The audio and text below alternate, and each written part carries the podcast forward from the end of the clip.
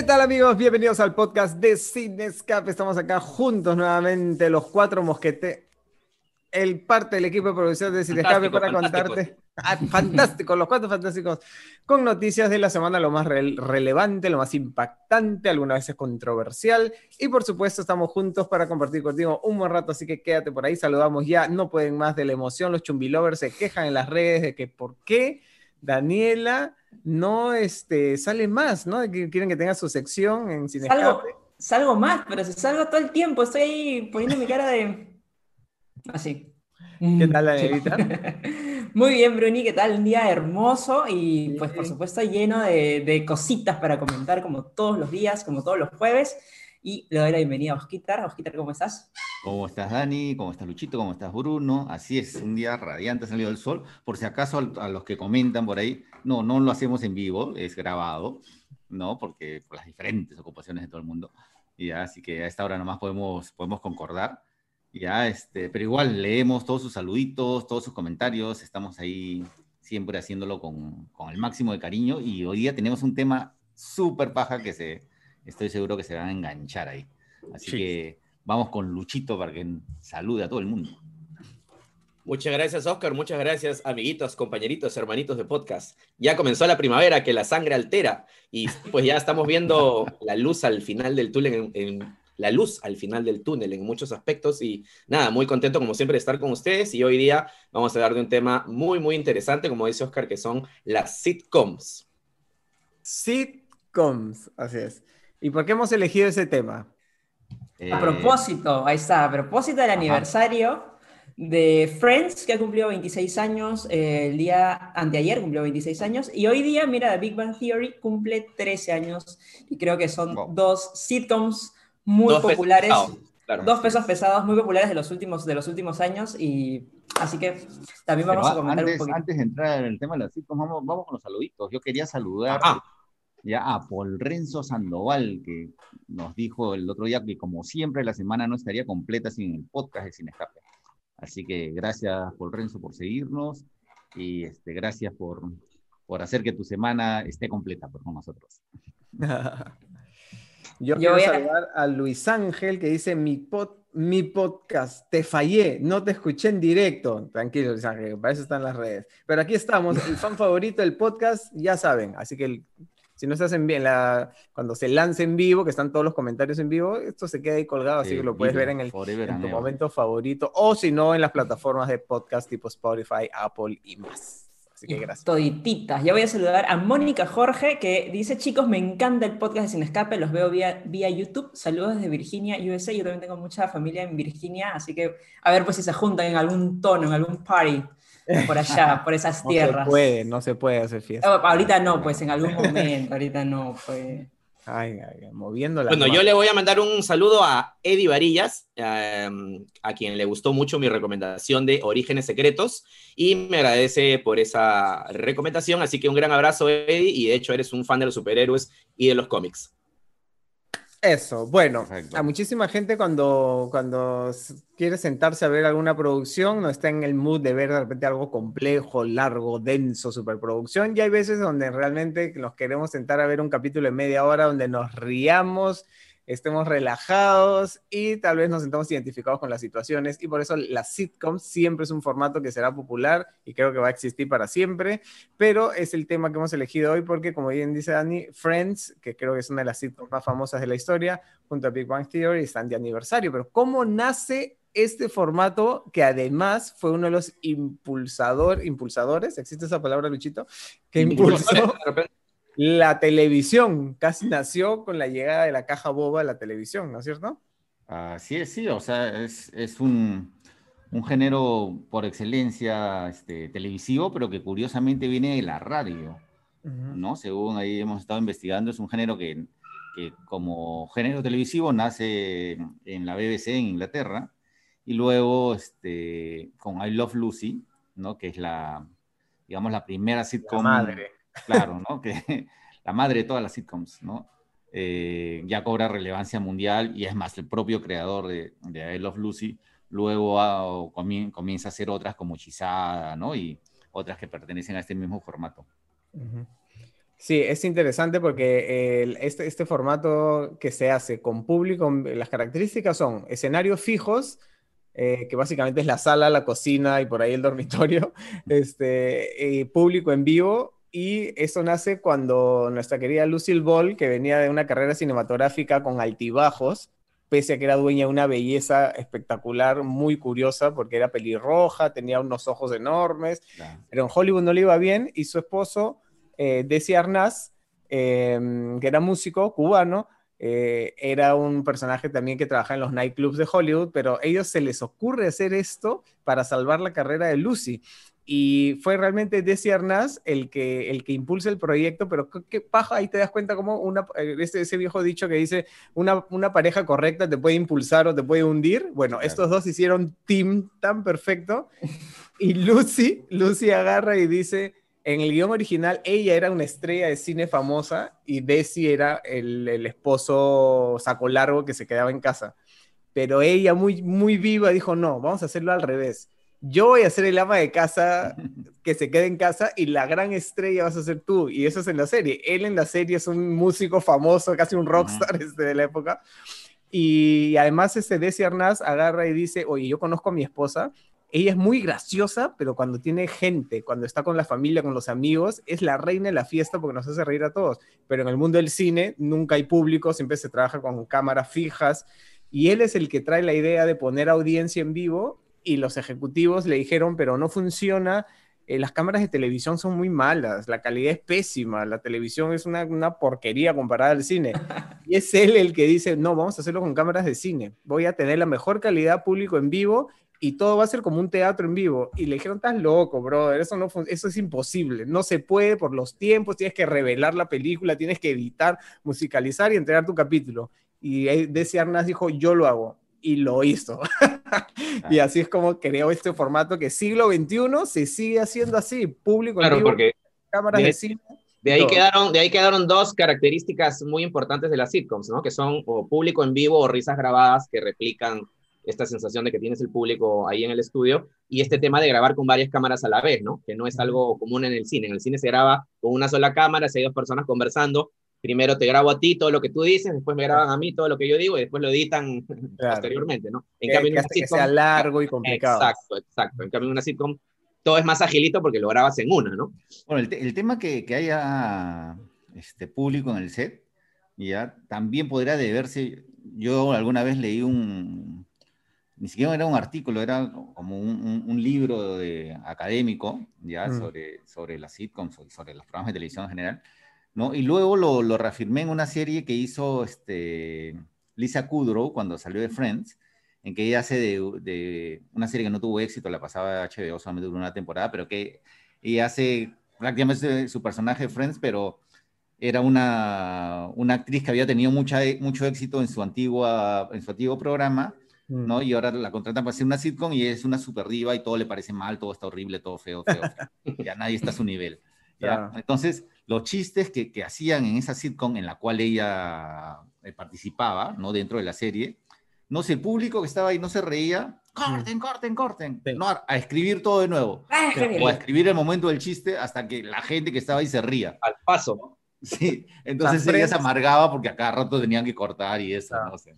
Friends marcó el estándar de un chiste por minuto. O sea, que ese es un estándar que antes, o sea, si tú ves I, Love Lucy, series antiguas, son graciosas, son, son entretenidas, pero en un formato más tradicional, ¿no? Más contemplativo de antes. Pero Friends era un chiste por minuto y literal, están todos los guionistas mientras grababan el programa mirando la reacción de la gente y si algo no funcionaba, era tal cual como lo has dicho, Oscar. Corte, todos se juntaban ahí, a ver, prueba esto, lo grababan de nuevo y si la gente se reía, quedaba y seguían. Pero sí, los gringos son completamente maniáticos y parametrados para, para sus fórmulas, ¿no? Y que lo han replicado, de hecho, en otros programas también, ¿no? Por ejemplo, los programas, eh, los night shows, eh, Jimmy Kimmel, Jimmy Fallon también, si no le funciona la broma, lo vuelven a grabar, cambian el guion y lo tienen que volver a hacer. Eh, bueno, ahorita ya pensando en, en ejemplos de sitcoms, y ya por vagar un poquito en el tema, ¿Qué sitcoms hechos acá en Perú se acuerdan ustedes? Casado con mi hermano. Casado con mi hermano. Casado con mi hermano es una. Y Pataclown es la otra que se veía en la Claro, claro, Pataclown. Pataclown que he amado durante muchísimos años este, mientras la veía en Frecuencia Latina. Pataclown no se rompe el esquema del sitcom tradicional, eh, pero, pero lo es totalmente, porque trabajaban exactamente de la misma manera. Llegaba el guion, todos ensayaban, todos ensayaban en el set tipo teatro y de ahí traían a la gente y grababan también tipo teatro. O sea, era todo como que una sola y. con, el adicional de, que tenía mucha post, ¿no? Mucha, post mucha postproducción de audio. Sus efectos especiales, claro. Claro, no, pues porque salía el plum cuando la. Claro. claro. Sí, yo creo que Pataclown hasta el día de hoy además funciona, porque ahora que se ha puesto de moda poner todo en las redes, aparecen los clips de Pataclown y yo me mato de la risa porque son geniales. pero en todas partes están, sí. Pero el sitcom es un formato que es, es, es, muy gringo, en un momento fue muy gringo, casi irrepetible, pero definitivamente se encontraron las fórmulas básicas y ya pues es, un, es algo que se hace en todas partes del mundo, ¿no? Y, a veces... Que... Disculpan, sí, sí, sí, sí, sí. No, que a veces, ya, como dice Lucho, hay, hay otras series, por ejemplo, Disney hace mucho eso con sus series juveniles, eh, que son formatos sitcom en el sentido de que se hace todo en un set con los sets fijos, pero no tienen público y se hacen con las risas grabadas. Y, ah, y hay, hay algo que es, este, que es una locura lo que les voy a contar, si es que no, que son ajenos al mundo del espectáculo, hay algo que se llama los reidores. Es decir, cuando la, la, grabación no tiene público, no hay un auditorio en vivo. Yo lo he visto porque he tenido la posibilidad de hacer algunos set visits justamente con Disney, una serie que hacía Zendaya cuando era chibolita, imagínate. Este, son literal seis sillas con tres tipos así, con su vaso de café, están viendo la escena y... Así, se ríen. Son los reidores que están para. Marcan, marcan. Sí, para darle el feedback. Así como cuando grabamos, grabamos sin escape en el estudio, y así como que ya el chiste, ya ja, ja, risas, risas, aplausos, aplausos, sí también. Imagínate que te paguen para reírte, o sea, era como que la chamba de esta gente era ir set por set y ya se conocían entre ellos así, y solamente iban a reírse. O sea, así como habían las plañideras, también habían los reidores. Los reidores, sí. Pero ellos no eran el termómetro, solamente les pagaban por reírse. Sea bueno o malo el chiste, tenían que reírse, nada más. no, era, un termómetro de, de buen guion, nada más, eran risas. Era risa. Que no sean risas, se nada. Que en postproducción ya lo, le ponían más, más ¿no? Pero eran los reidores, ¿Qué ibas a decir, este, Osquita? Nada, que, que justamente, como, o sea, creo que la última gran sitcom es este How I Met Your Mother ¿no? O este, Two and a Half Men, que ya podría ser la primera década del, 2000, pero en estos, estos últimos años no se ha caracterizado por ninguna gran sitcom, ¿no? Mm, ni, siquiera, ni, siquiera, ni siquiera gran ni medianas, digamos. ¿Será que el formato empieza a desaparecer o, o estarán más para canales ya de... Porque hay muchas sitcoms adolescentes que yo me mato de risa, por ejemplo, con las de Nick, de iCarly, este, eh, a Drake and Josh, ¿no? Este, Pero ya son como que... También de, también de la primera década de 2000. Pero sí, hay, sí hay actuales, solo que ya no las vemos porque ya no vemos este, tanto esos canales, pero sí siguen haciéndolas en el formato juvenil infantil, sí. además para mí es un reto enorme porque hacer un chiste con, con pinceladas de doble sentido es fácil pero hacer humor blanco totalmente es dificilísimo y esta gente lo hace y tú las ves y te matas de la risa. Y muchas cosas creo que las que tal vez nos hemos reído en varias sitcoms, ahorita también estarían como que como semáforo rojo, ¿ah? dirían, no, ya no se puede. Ya Yo voy a comentar una sitcom que sería imposible hacerla. Políticamente incorrecta. Políticamente, a ver, arranquemos, Ojitar, de una vez, dale. Ah, bueno, entonces vamos. por favor. Matrimonio con hijos. Uf, matrimonio con hijos. Amaba esa serie. Amaba esa serie. Yo también, yo también. serie, sí. 11 temporadas duró, muy graciosa, ya, este, sí, puede ser el complemento perfecto, porque aparte, no sé cómo sería en Estados Unidos, pero acá la pasaban a las 7, 7 y media de la noche, en Canal 5. Entonces tú regresabas pues de la universidad o, o del trabajo, ¿no? Y ya te relajabas con eso, ¿no? O sea, era buenazo, pues, ¿no? Este, y, y he hecho ahí un poquito de research y, ahí, y me encontré con unos datos que son muy curiosos, ¿ah? A ver. ya todos sabemos la historia de matrimonio con hijos, ¿no? No hay necesidad de... Devorador, el perro. una familia de, de, los suburbios, de, ¿no? Perdedores todos. Perdedores totales. claro. Este, Al Bondi, pues el jefe de familia, ya había sido una estrella del fútbol americano en en el colegio, ¿no? En la universidad, en el colegio, creo, ¿no? Y terminas, termina como un vendedor de zapatos, ¿no? Está renegando de su vida, de su familia, de su esposa, del mundo, ¿no? Bueno, este, y siempre renegando pues de Peg Bundy, ¿no? De su esposa. Que nosotros la veíamos como una señora, una tía, ¿no? Una vieja. Qué pesada Ah. esta, ¿no? De verdad, una ciosa, ¿no? No hace nada. ¿Saben cuántos años tenía Katie Sagal, la actriz que hacía Peg Bundy cuando... Con su peinado con- así B-52. ¿no? Claro, cuando comenzó la serie en 1987. ¿Cuántos años tenía? ¿Cuántos? 33 años. Como yo ahorita, mira. Tenía 33 bolita. años y Claro, Al Bundy- aparentaba y- mucho más. Claro, y Ed O'Neill tenía 41 años cuando empezó la serie. Que se veía también mucho más tío, ¿ah? Así de Claro. 50, claro. Sí, claro, sí. ¿No? Y este, bueno, y el- los hijos lo completaban pues Christina Applegate y David Es la única que ha seguido, bueno, Eso, a, eso, a eso de amigo, o sea, Bueno, El- Ed O'Neill ha tenido después éxito Claro. con Modern Family, ¿no? el, Sí, el sí, único en realidad que no la ha hecho, ya, ha sido David Faustino, ¿no? Que era Bat, ¿no? el chivolo. El chivolo que, que al parecer se quedó en el personaje de la serie y de verdad no, de ahí tuvo un pequeño grupo de rap, pero no, no ha trascendido para nada. En cambio, Ed O'Neill, ya este, creo que incluso actualmente ha tenido mayor relevancia en Modern Family, ¿no? Este, Ha sido nominado a tres Emmys, eh, siempre es muy reconocido por su, por su trabajo en esta serie, ¿no? Y el caso de, de Katie Sagal, Peg Bundy, también es muy curioso, porque yo estoy seguro que si alguno la ve en alguna serie, en una producción, no la reconocería, ¿no? Este, porque nos hemos quedado pues, con el peinado Ah, de. Bundy y todo Peinado eso. B52. Sí, Es ganadora del Globo de Oro a Mejor Actriz Dramática, ¿ya? Por Sons of Anarchy. Ya esta serie también... Sons of Anarchy todavía. ah, sí, qué sí. random. Completamente. ¿ya? Y, y Christina Applegate, que también ha hecho, ha continuado con su carrera, ahora se luce en una serie que me encanta, que se llama Dead, on- Dead to Me, No Muertos para mí, que está en Netflix Uf. y alguna vez la, la recomendó este, Dani.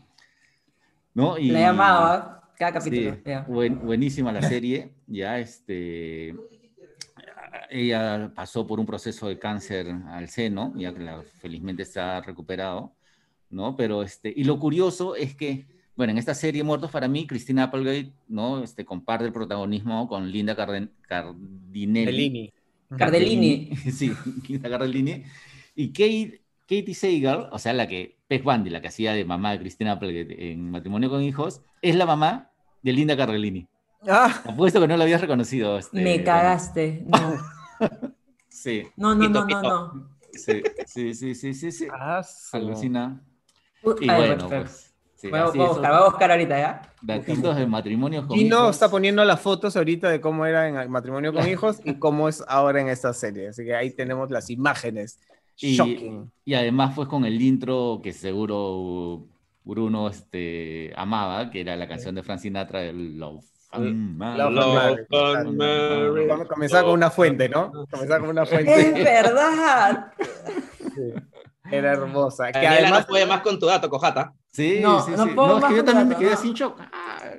Jamás lo hubiera imaginado. Es que claro, no es, no es alguien como que se te ocurra googlear tampoco. Pues no es un Claro, personaje claro. que aparezca tanto. tampoco No, pero de verdad uno pensaría que después de Peg Bundy la mujer no hizo nada más, ¿no? Y Claro. mira, ha sido hasta ganadora del, del Globo de Oro y todo eso, ¿no? O sea, mira tú. ahí está, pues ahí está, ¿ves? Da para nota, Luchito, para sin escape. ¿eh? Eh, sí, sí, sí, sí, sí. No sí. sabías que. Así. Bueno, yo voy a, este, ya que estamos en esto, pues tenemos que hablar de la madre, pues de I Love Lucy, es una serie que en YouTube van a encontrar muchísimo, es una serie que marcó esta, esta onda y esta, este formato inimaginable antes por los cerebritos de Hollywood, a nadie se le podría haber ocurrido, porque técnicamente era titánico hacerlo, imagínate filmar con cámaras de cine, revelar, editar, musicalizar y empaquetar un capítulo uno por semana, llegaron a, a ser tan famosos y a ganar tanto dinero que Lucy y Desi compraron los estudios RKO y lo convirtieron en Desi Lu Studios, o sea, Desi Lu, ¿no? Desi Arnaz y Lucy, y filmaron y produjeron un montón de películas, eran la pareja icónica, emblemática de, de- de Hollywood, eran así, pero como los Master Duster. Lamentablemente no terminaron muy bien, terminaron mandándose al cacho uno al otro, y dicen que las últimas temporadas ya era odio total, o sea, era, yo con ese no me hablo, ¿ah? Así llegaban solamente a filmar ya no, el amor se acabó, lamentablemente. Pero sí, es una serie que yo te recomiendo que busques. Hay capítulos icónicos y además ella haciendo de ama de casa torpe y graciosa, aparte con la, con la visita de muchas estrellas famosas de la época.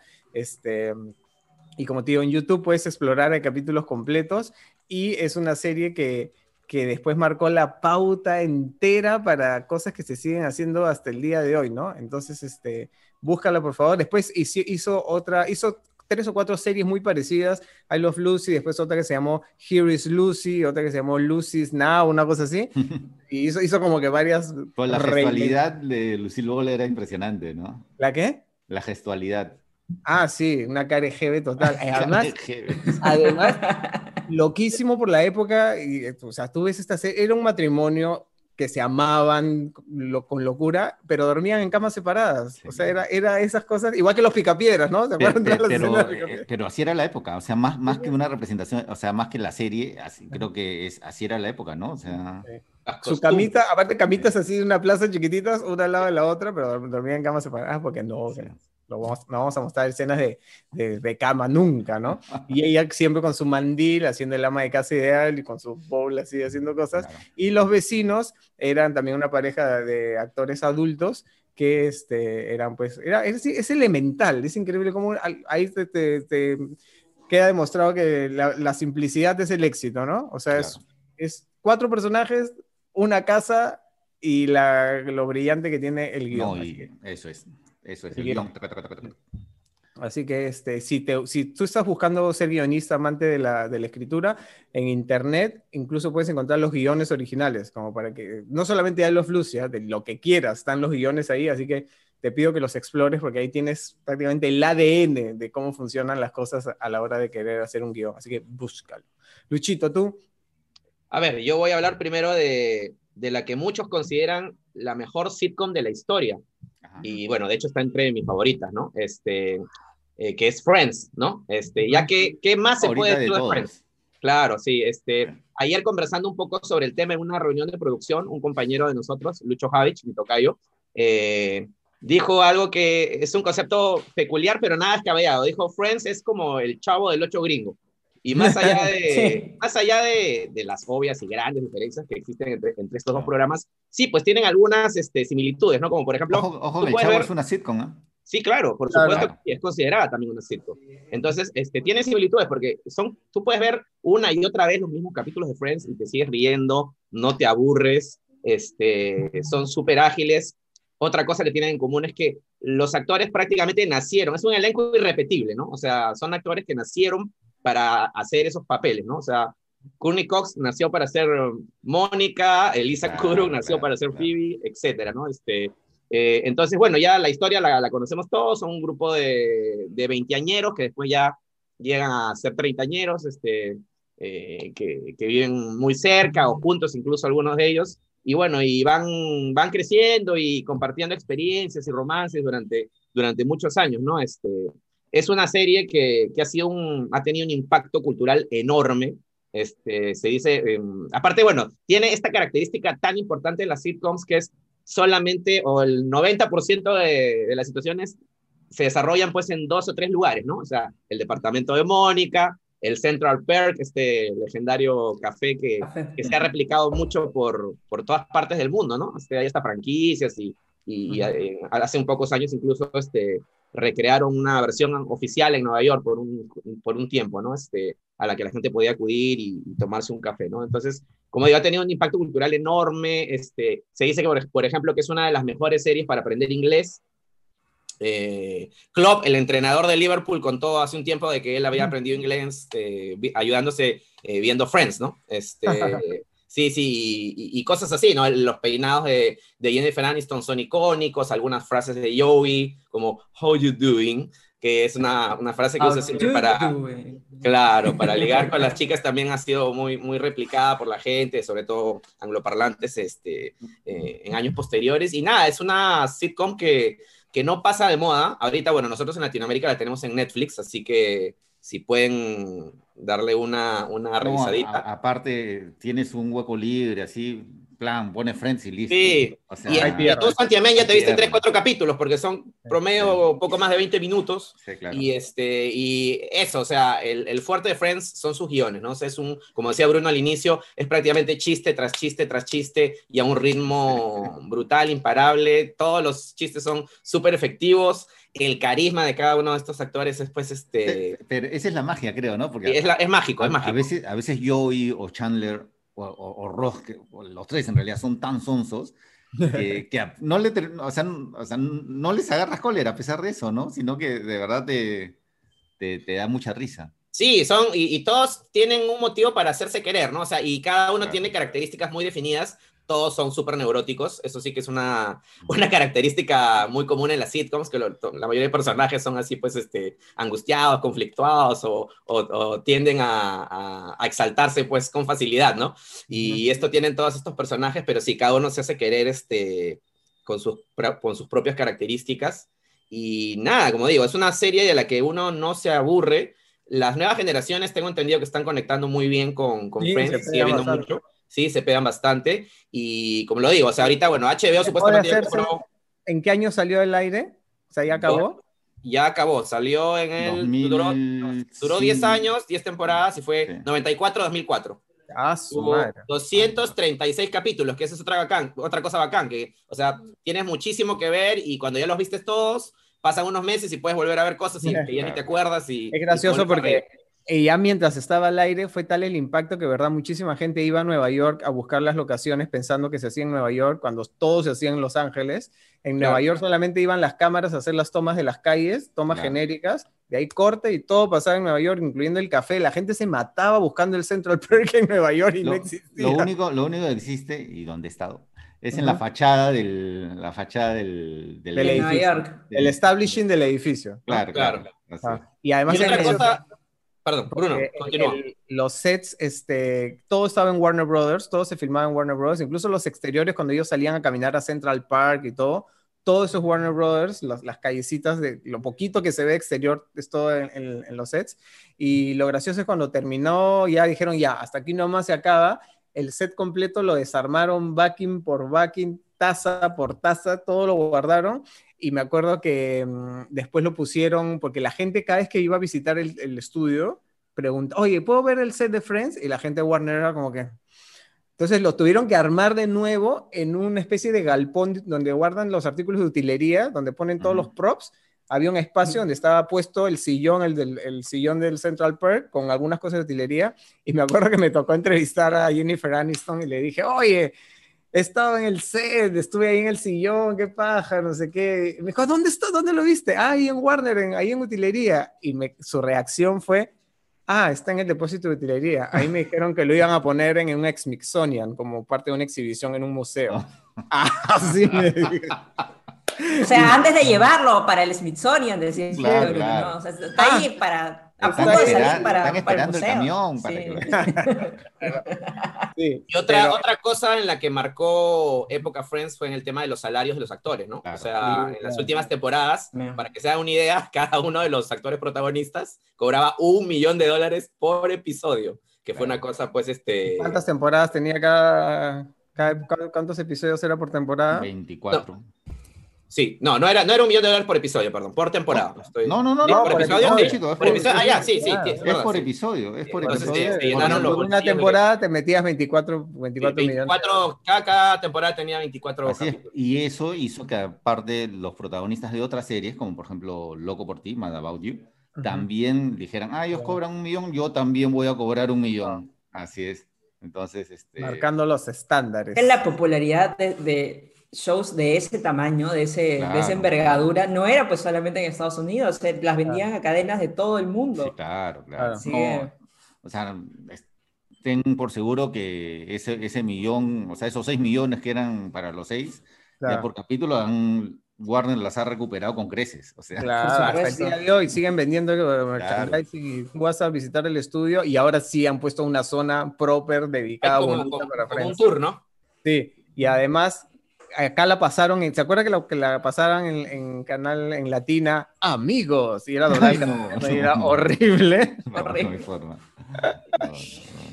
No, la, no vean las cosas dobladas. Sí, bueno, ahora la pueden ver, la pueden ver en Friends. No sé hasta cuándo estará en Latinoamérica, porque HBO ya tiene los derechos eh, de, Friends. Pero bueno, creo por lo menos hasta fin de año debe estar aquí en Netflix Latinoamérica. Así que si pueden verla, está completita ahí en, en el streaming. Muy buena. Muy bien. Bueno, yo voy, a, yo voy a hablar de una que no la encontré en el streaming, pero la recuerdo con mucho cariño, porque de hecho yo la he visto ya cuando había acabado, porque empezó esa, se llama, obviamente la van a conocer, Alf, quien no se acuerda de Alf. claro que tampoco sabía qué significaba Alf. Siempre vi Alf como que creí que era el nombre nada más de... Era, Alfredo, era Alfredo. Era Alfredo, claro, ¿no? Sí. Pero es Alien Lifeform, esas son las siglas de su, de su nombre. Alien Lifeform, Alf. a los gringos les encanta hacer micropalabras para todo. Así es. es, una, es una serie, es una sitcom, por supuesto, que empezó en el 86 hasta el 90. Yo, bueno, yo nací en el 87 y yo ya hice las repeticiones, como digo, Frecuencia Latina, me parece que era quien lo pasaba. Y le he visto, hasta qué edad la habré visto, no sé, pero sí me acuerdo muchísimo de varios episodios de esa serie. ¡No hay problema! No hay problema, Willy. Eh, muy entrañable, pues, muy entrañable. Ese personaje es un alienígena, pues, que termina en el planeta Tierra escapándose de su planeta cuando está allá, o aparentemente, pues, se destruye. Melmac de su planeta Melmac, así es, y termina eh, siendo acogido pues, por esta familia, la familia Tanner. Y pues, se imaginarán tener a un alienígena pues, en, tu, en tu casa, cuando llegabas a la visita tenían que esconderlo y encima eh, eh, Alf tenía una predilección por los gatos, pues justamente, y andaba persiguiendo, corriendo. Se quería comer a suertudo. Se quería comer a suertudo, se quería comer al gato todo el tiempo y lo paraba persiguiendo. Es más, hay una anécdota que tuvieron que dejar de lado las bromas de gatos porque algún, algún niño por ahí dice que metió el gato al microondas. No sé, en algún capítulo Alf debe haber metido el gato al microondas para asustarlo, qué sé yo. Y pues dijeron, no, hubo esa denuncia y ya, ya no, bromas de gatos no. Tuvo final triste, creo, ¿no? El final, Tuvo un final bien raro. No, llegó a tener un final final. ¿No? Lo que pasa es que, mira, el, último episodio, que no debía haber sido el último episodio, eh, bueno, si alguien quería verlo y no sabía cómo era, pero lo voy a contar igual. Eh, se ve justamente. Puedes spoiler a estas alturas, Dani. Puedo spoiler, ¿no? Así creo que ya, ya pasaron prudencial. Años. Sí, un tipo prudencial para spoiler. Este, Alfa hace contacto pues con otros, otros este, de su misma especie. También escaparon, su, su, su, tejen, su tejen, que también escaparon de Melmac. Este, y hace contacto y pues parece que lo van a ir a recoger, van a venir a recogerlo, mejor dicho, a la Tierra y eh, tienen un punto de encuentro y la familia pues Tanner lo lleva este, al punto de encuentro y cuando ya está a punto de bajar la nave aparece pues la, los policías, todo el servicio armado de los Estados Unidos, la nave nunca baja, eh, Alf nunca puede regresar con los Tanner porque ya era muy tarde, a pesar de que sean, ven, regresa, ya no, no, se quedó ahí a la mitad y pues lo apresan y ahí acabó el episodio y ahí acabó la serie. Y todo el mundo se hacer experimentos? Oye, ¿qué pasó? Claro, la idea no era exactamente que acabe ahí, pero eh, pues ya no pudieron renovarla, cancelaron la serie. Claro, cancelaron la serie y ya no hicieron la continuación. Hasta que, este, de hecho intentaron darle un, un, final como que a manera de miniserie me parece, pero no tampoco no tuvo luz verde ese proyecto. Y ya en el 96 me parece que tuvo una película en la cual ya, una película para televisión, en la cual ya le pudieron dar el final adecuado. No, malaza, malaza. sí, bueno, el final adecuado para decir como que para cerrar la historia. Para cerrar la historia, sí, porque no, salían los Tanner. No salían los Tanner. claro, era solamente Alf en el... En el, en esto militar, ¿no? Claro, en con, el esto militar. Con los militares. Sí, Pero se escapa o no, es lo único que quiero saber. Creo que sí, al final se, se vuelve a Melman, ¿no? Sí, sí, sí. Project Alf se llamaba la película. La verdad es que no, no he llegado a ver esa película. No recuerdo cómo acaba, pero me acuerdo que era No recuerdo. No, no tuvo muy buenas reseñas, pero ese fue el final de Alf para todos los que andaban curiosos pues de cómo acabó. Sí, para la televisión, en, en, la serie, pues se acabó de una manera bien ambigua, como que, ay, pobrecito, ¿qué le pasó? Y él era tan entrañable y irreverente y todo lo Graciosísimo. Graciosísimo. Y este puppet así, todo peludo, yo me acuerdo que en un viaje me, me conseguí el, el, full size, así tenía el peluche gigante de Alf. Porque era lo yo también era súper fan porque tenía fascinación por los Muppets y por cualquier puppeteer que aparecía, entonces estaba tan bien hecho, ¿no? Este, y era, era bien complicado hacer la serie, de hecho, eh, sé que algunos episodios se demoraban casi 24 horas en, realizarse porque pues toda la logística de tener al, puppeteer que esté este, justamente animando a Alf, que tenía pues unos movimientos que realmente te los creías. Ah. Y cuando ya era toma abierta, había un, este, un actor que era el actor húngaro Mishu Mesaros, eh, que se metía en un traje, medía él 83 centímetros, por eso que lo veíamos así a veces corriendo. Pues, ah. sí, este, claro, claro. Lo único que hacía era correr. Siempre que, vas a correr lo veías así. Exacto, exacto. Pero sí, pues la logística de tener eh, al, las cámaras, setear las cámaras y eh, a Paul Fusco, que era el que, el que digamos, que animaba a Alf con las, bueno, como puppeteer, era bien complicado. Y, y, bueno, ya el desgaste también este, de parte del elenco, porque pues todas las líneas graciosas se las daban a Alf, entonces como que algunos decían, oye, para el resto que no hay, nada, gracioso. Pues, y había como que cierta tensión y al final pues ya no se pudo renovar la serie tampoco y era bastante un tema logístico así para grabar que, que resultaba complicado, horas de horas desgastantes pues para los actores, ¿no? La mayoría de sets, eh, no, no, obviamente no exteriores, pero la mayoría de sets construidos donde hay puppeteers, donde hay Muppets, todos los tienen que hacer a una escala alta porque tiene que estar el tipo que lo maneja así. Eh, no, justamente para que no esté agachado o tronchado. Lo, lo, hacen todo como que sobre practicables, sobre varias plataformas, para que esté todo hacia arriba, para que el tipo esté abajo, o sea, al, nivel del piso, esté así, manejando al muñeco, ¿no? Y pueda moverse por abajo. Entonces, logísticamente es bien, bien complejo, ¿no? Este, entonces, esos sets tienen que ser elevados. Este, si tú ves los detrás de cámaras de los Muppets o de, incluso de Star Wars, de las antiguas, este, no es que el tipo está metido abajo así como manejando el muñeco.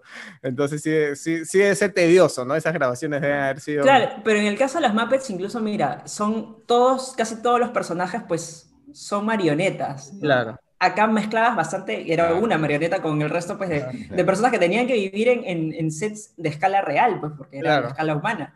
Así que sí me imagino que era aún más, más este, retador, pues, todo el tema del rodaje que, que, sí, como digo, les demandaba muchísimas horas justamente por toda esta logística. Ahí está, bueno, pues no, está, ¿no? En ninguna plataforma. No le, no le encontraba ni en Netflix ni en Amazon Prime. en YouTube hay episodios, pero mm, están chiquitos, no están en tan buena calidad. Retazos, retazos. retazos, retazos. Sería bueno que alguna plataforma de repente por ahí se anime. De repente la yo, yo hasta ahora cuando me cruzo con algún vecino chismosón, metiche, no, no, no, con, algo, con algún vecino chismosón o metiche le digo Osmonic. Tenía sus vecinos también metiches. Claro, claro, todos, tenemos, todos tenemos un Osmonic en nuestra vida. sí, la vecina, qué pesada, ¿no? Era chismosaza. Ya, a ver. con los largavistas ahí mirando. ¿Segunda ronda o...? Segunda ronda. A ver. Mismo orden, mismo orden. Mismo orden, pues mismo orden, ya. Entonces, mi segunda serie, mi segunda sitcom es... Loco por ti. Loco por Me encantaba la canción del opening también. Sí, ah, este... No, no era el Rock, pero era un jazz también. Sí, sí. Mad About You, Loco por ti, tuvo siete temporadas del 92 al 98, ¿no? Paul Reiser y Helen Hunt, pues, ¿no? Paul Reiser este, en Nueva York, además, ¿no? Con la neurosis de Nueva York. Hacían de un matrimonio. Todos son unos neuróticos, ¿no te digo? Todos, todos. Hacían un matrimonio de recién casados, ¿no? Entonces, este, era la época de los 90 y yo también estaba recién casado, así que me identificaba bastante con la serie. No, Paul era un, o sea, el personaje Paul Reiser, ¿no? Este, que se llamaba Paul, eh, por cierto, era un cineasta documentalista, ¿no? Hacía documentales, así. Eh, mientras que Jamie era una relacionista pública. Entonces, mientras que él paraba más relajado en la casa, ¿no? Ella siempre llegaba estresada del trabajo y ahí tenían que combinar, pues, para no, para no mezclar sus estreses o sus relajos. Entonces, este, era una serie que a mí me encantaba, ¿no? Me, era, ya, ya, les he dicho un poco las razones, pero aparte porque era un humor muy, a diferencia quizás de Friends, que era un humor más, más directo, más, este, más, predecible, este era un humor un poco más fino. ¿ya? Entonces, más sutil. Sí, sí, sí, sí. Y, y, nada, pues ambos eran unos tremendos actores, ¿no? Este, Helen Hunt luego este, ganó el Oscar por esta super película con Jack Nicholson, Mejor Imposible, As Good As It Gets. Ajá, sí, buenísimo. Y bueno, y a Paul Reiser lo hemos seguido viendo en, en series como Stranger Things, sí. ajá, y el método Kominsky también, ¿no? Este, con Michael Douglas y este otro señor. Y él era el, empresario maldito en Aliens, la de James Cameron, que lo odia. Ah, toda la película lo odia cuando se lo come el alien, perdón por el spoiler. Dices, bien, pues maldito. Pero, pero además era una comedia, o sea, todas las situaciones estaban básicamente centradas en la relación de pareja, ¿no? O sea, a diferencia de Friends, que era el humor mucho más abierto, acá era básicamente la convivencia, ¿no? Era la convivencia, y, y eso era la paja, ¿no? Porque no, no es que se pudiesen tener conflictos porque hay de celos o cosas así más telenovelescas, sino era la convivencia del día a día, ¿no?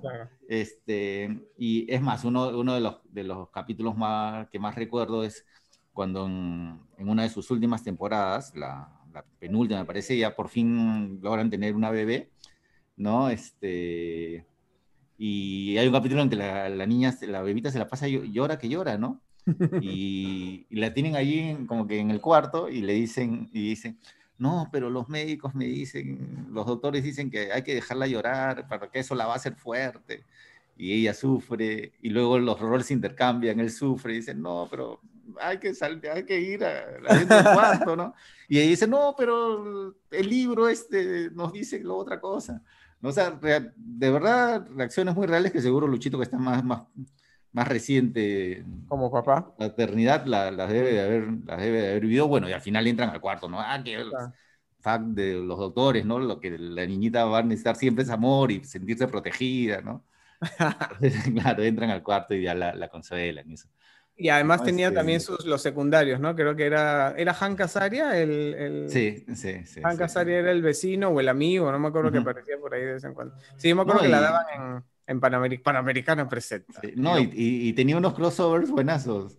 ¿ya? Ahí eh, en, en Mad About You, ¿ya? Este, que es, aparte, es una serie eh, previa a Friends, ¿no? Sale este, Lisa Kudrow, ¿no? Que es, es la moza, ¿ya? La, la moza. La mesera. sí, la mesera de la cafetería donde siempre ellos iban. ¿no? Este... Que siempre tenía apariciones así esternillantes, pues, ¿no? Sí, sí. Y luego en Friends, y, su personaje se llamaba Úrsula, ¿no? Y luego en Friends, este... Es su hermana. Úrsula es la hermana, gemela de Sí, sí, sí. La hermana gemela maquiavélica. buenísimo, buenísimo. Bueno, y el año pasado salió la noticia de que este, 20 años después se iba a hacer una nueva temporada, ¿no? El revival, el regreso de Mad About You ¿no? Y yo pensaba que, que había quedado ahí, que no, no, sabía, no lo habían hecho, no se había estrenado, pero a pesar de que hasta tráiler hubo, que a lo mejor la pandemia, no sé, pues. Pero haciendo este, esta investigación, sí se estrenó a fines del, del, año pasado, entre noviembre y diciembre, 12 capítulos en una cadena de cable, una plataforma de streaming que no logro entender bien, que se llama Spectrum Originals. ¿Ya? Sí, dos episodios. Eh, hubo una nueva temporada de Loco por ti, así que espero que. Pero con ellos. perfil bajo, ¿no? Con ellos, con, ellos la, la, niña, la, la recién nacida que, que la cual comenté, ya está en la universidad, así que ah. ellos nuevamente este, se juntan. Eh, se, o sea, sí, ¿no? O sea, se quedan en la casa solos, digamos. Ya, este. Así que sobre eso trata, ¿no? Y, y los ves en el tráiler y en las fotos ya bastante mayores.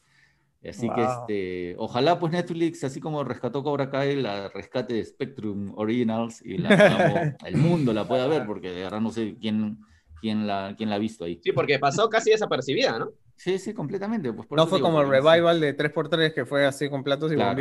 No, pero ese fue por Netflix también. Por Netflix, claro, que Netflix pues este, tiene toda una maquinaria, ¿no? Bueno, yo voy a hablar de Big Bang Theory. Ah, la otra que está de aniversario el día de hoy. Así es. Me encanta porque no, no es que eh, haya visto y consumido todas las temporadas fervientemente, este, pero me gusta porque cuando hay esos programas de televisión que tienen impacto y trascendencia social de alguna manera, te este, das cuenta el poder justamente de un buen guion, una buena producción y buenos actores, ¿no?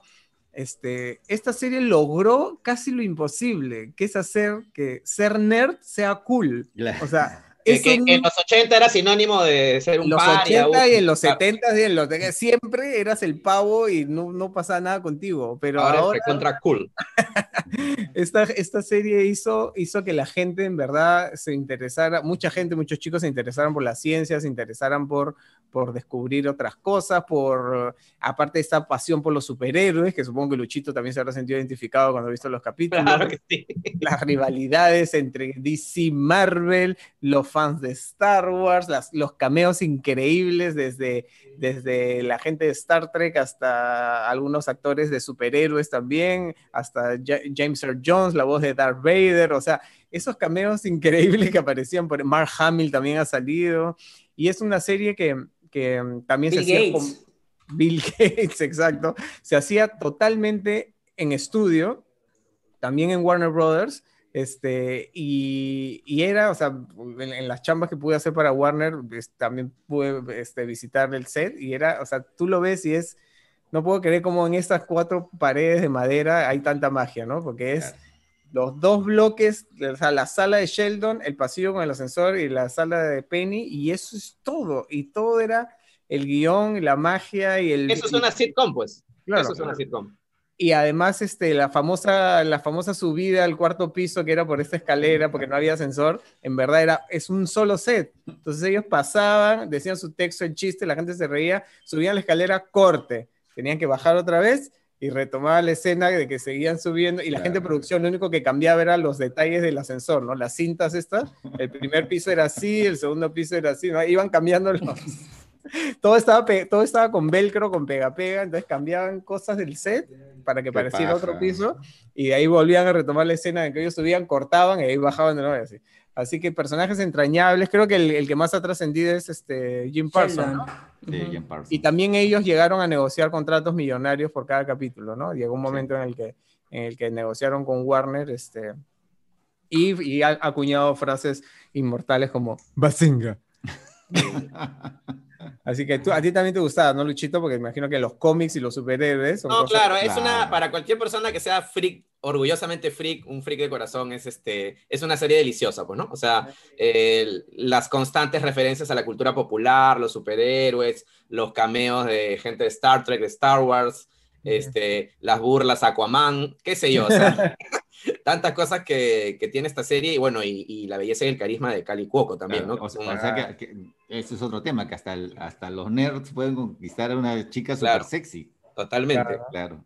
y además era, era, era la química que había entre los personajes y el guion también hecho. Esa, esa serie también se, se, hacía con público en vivo. Estaban las graderías, literal, delante del, del, de, los, de los escenarios. Y cuando hacían algo en exteriores, ponen monitores y las risas de la gente es, es, natural porque están viendo las imágenes en el monitor, entonces graban las risas para después, claro, para después mezclarlo y, este, y hay monitores porque los sets son así pues a lo largo, pero si tú estás sentado en la gradería y están en el set, ¿no? En el espacio allá no ves, ¿no? Entonces están igual los monitores puestos para que... cuando tú has, ido, seguían haciendo la serie. Sí, seguían haciendo la serie y, y, pudimos grabar en, en el set con, e, o sea, no con ellos, pero ellos acababan de terminar de hacer su, su la filmación y ahí entramos nosotros a grabar. Y sí, increíble, unos carrazos tenía, porque todos, todos se estacionaban en la puerta del set, o sea, literal bajaban del set y unos carros, pero que te morías. Y me acuerdo hace años, años, años, mucho antes de que yo trabajara para Warner, este, haciendo sin escape ya, estaba visitando los estudios Warner para otra cosa y me quedé a almorzar ahí, literal en la cafetería de la tía Greta de Warner, almorcé. y estaba así en la cafetería con mi bandeja así, y Big Bang Theory recién tenía una temporada, o sea, no se había convertido en un fenómeno mundial. Y atrás mío estaba Jim Parsons haciendo su cola para que le estiraran su puré con, con su bandejita para así. Y, Sí. Te dijiste te sentaste, en, te sentaste en una mesa y dijo, that's my spot. Así te dijo, ¿no? Sí, sí, sí. Después, después, ya se convirtió en, en, un fenómeno y supongo que ya habrá, se habría ido a almorzar a lugares este, más fancy. Pero, pero sí, es una serie que, que también tuvo un final, este, ¿no? Muy, muy, muy, este, o sea, los fans lo pedían y lo querían y creo que, que, es una de esas que quedará mucho tiempo en el recuerdo. Sí. Algo que me gustaba mucho era, o sea, eran brillantes para las bromas, pero en general eran brillantes para todo el contenido, porque estos chicos eran nerds, porque eran físicos, este, científicos. Entonces, tenían que hacer todas las bromas, obviamente con un sustento, una base científica real. Asesorados, por científicos reales, porque lo que ellos decían no era, no era floro. claro, no era que se lo inventaban, claro, todo era real. Entonces sí, todo tenía un nivel, un reto también ahí especial por, por todo este contexto, pues, ¿no? Todo el guion así científico y aparte las bromas con eso, de verdad que capos los guionistas y capos los actores para aprenderse todo eso. Yo no sé cómo hacían para, para esa verborreica, este, términos, ese, pero bueno. Este, ¿Esa sí está, sí está, en, sí está en Netflix? no, está, en Amazon. Está en Amazon. Ah, está en Amazon, así que bueno, si quieren ver algunos capítulos otra vez, está en Amazon. A ver, Luchito, te toca. A ver, este, bueno, ya hablé de Friends, ahora voy a hablar de, de otra sitcom que, que, se le compara mucho con Friends, además, porque también tienen muchos puntos en común, y es How I Met Your Mother. Que, buenísima. Sí, sí, buenísima. Eh, se transmitió desde el 2005 hasta el 2014. Yo cuando la terminé de ver, realmente terminé muy deprimido, con síndrome de abstinencia. Eh, no porque no me hubiera gustado el final, porque a mucha gente no le gustó el final, porque tiene un giro ahí que ya después vamos a comentar, pero a mí sí me gustó, es más, ya me la solía desde antes. y este, y, pero es una serie a la que le dediqué tanto tiempo, varios años, entonces este, realmente me dejó un poco deprimido que acabara, pero bueno, es una serie genial y quedarán siempre los buenos momentos que, que me hizo vivir y que les ha hecho vivir a muchas personas, ¿no? Antes estaba en Netflix, ahora está en Amazon, así que igual la pueden eh, revisar o, o, chequear cuando quieran. Y bueno, igual es, igual es, la historia de un grupo de amigos en Nueva York. En este caso, el, el, el impulso narrativo se da porque en el año 2030 eh, Ted Mosby les va a contar a sus hijos eh, cómo conoció a su madre, ¿no?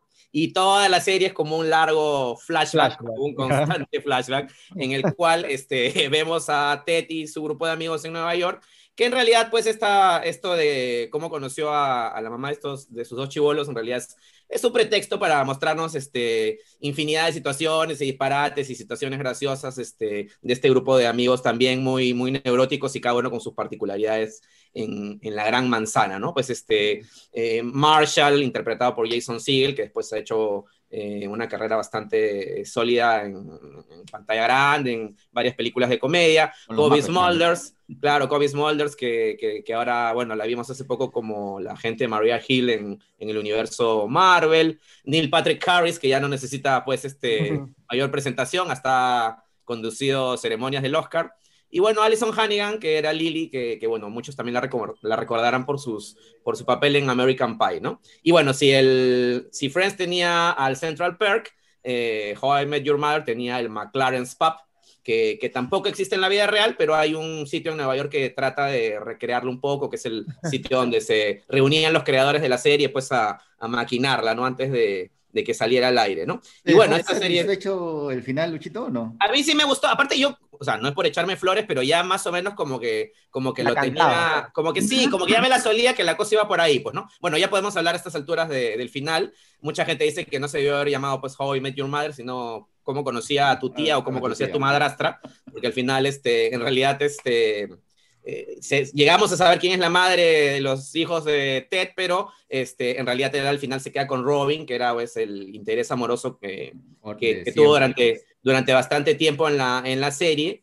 Y este, sí, sí, fue un giro que, que, yo ya lo, lo, presentía y que a mucha gente no le gustó, ¿no? A mucha gente no le gustó. Y otra particularidad de esta serie es que eh, eh, son mucho más queridos y mucho más recordados sus personajes, entre comillas, secundarios que el protagonista, ¿no? O sea, es más, a mucha gente incluso hasta les cae un poco mal Ted Mosby, ¿no? Este, Josh Radnor, ¿no? Y más bien, este, la gente recuerda con mucho más cariño, pues, a, Barney Stinson, este mujeriego, pues, interpretado por Neil Patrick Harris, que tenía también sus frases, este, sus frases, este, muy, muy conocidas como Wait for it, eh, eh, ¿cómo es este? Legend, Wait for It, Dari, ¿no? Una cosa así. Este, y, y, bueno, este, Lily, que era... pero mira, ahí Luchito, o sea, más allá de que el personaje de Barney Stinson sea un personaje fabuloso.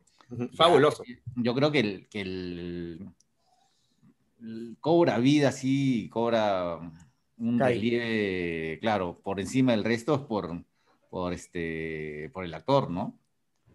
Sí, totalmente. totalmente, o sea. Totalmente. Eh, ah, se me fue el nombre, este. ¿De Neil Patrick Harris? Neil Patrick Harris. Claro. Harris. Harris. Lo lleva pues a, dimensiones, este... No, no, o sea, uff. No, superlativas, o sea... Eso es cuando un buen guion conoce a un buen actor, ¿no? Claro, claro. Porque ya después los guionistas, no solamente en ese caso, en general, cuando eso comienza a funcionar, ya los guionistas le agarran la maña al actor y saben por dónde tocarlo y explotarlo, saben en qué momento va a ser la mueca, en qué momento va a ser la inflexión con la voz y ya está puesto en el guion, ¿no? ya se retroalimenta, ¿no? sí, es una sinergia así bien paja, ¿no? Y eso se ve en este, en, esta, en este personaje totalmente, ¿no? No, sin duda alguna es el personaje que se, que se roba el show, este, de lejos, pero de lejos. Y como digo, pero igual... Y además rompió otro estigma que siempre ha sido un lastre, es que los actores de la comunidad LGTBQ solo pueden hacer personajes LGTBQ y nada más pueden hacer el, mejor amigo que es la loquita y nada más, ¿no? eso es muy valioso, muy valioso y muy importante lo que estás diciendo y qué bueno que lo resaltes, porque sí, o sea, aquí el tipo pues, es un mujeriego de aquellos y, y, está bien, o sea, tú nunca dices, ah, es este, es Neil Patrick Harris que es gay, o sea, nada que ver, o sea, ah. te metes en el personaje y realmente es, este, como dice Oscar, superlativo lo que hizo Neil Patrick Harris con, con Barney Stinson, ¿no? Que además, este, gracias a él, pues tenemos a Cobra Kai ahora, ¿no? Porque él fue el personaje que... claro. un poco esto de que en, en realidad el, el, bueno de Cobra Kai era Johnny Lawrence, ¿no? En ese célebre capítulo. Claro. Y bueno, nada, este, esta serie antes estaba en Netflix, ahora está en Amazon Prime. Eh, son nueve temporadas y de verdad que, que es una serie súper entrañable, muy, muy divertida. Este, y que si no la han visto, véanla, se van a pegar y, y este, y la van a amar realmente. Es una serie genial. Muy cuando, bien cuando terminemos el la grabación del podcast, Luchito, te vamos a hacer una intervention. Claro, claro. Sí, tiene que ponerme acá un letrero y ah, todo. Daniela. Bueno, y la última, ya para que Ginito no, no nos apure por, por, el chat. Ya estaba sapeando, ya estaba sapeando ya. Una que, mira, a diferencia de las que han dicho, creo que es la única que no tiene una audiencia en vivo, que es The Office. Mm. ¿Te gusta The Office? Me gusta The Office y, o sea, no la había visto mucho antes de la pandemia, pero ya con este con esta época, pues así de, ah, de buscar así. o The Office americano? No, The Office gringa. lo que iba a preguntar. No, The Office gringa. La gringa. La gringa, sí. sí. pues porque la, la, original pues es la, la británica y tuvo este, esta nueva versión. De hecho, también hay una japonesa, si mal no recuerdo. Este, que es una, la estadounidense está hecha por el productor ejecutivo de, un productor antiguo ejecutivo de Saturday Night Live, Greg Daniels, también trabajó en Los Simpsons eh, junto con Ricky Gervais y Steven Merchant. Ellos tres crearon pues esta, esta versión este, norteamericana pues con todos los clichés eh, de la sociedad norteamericana.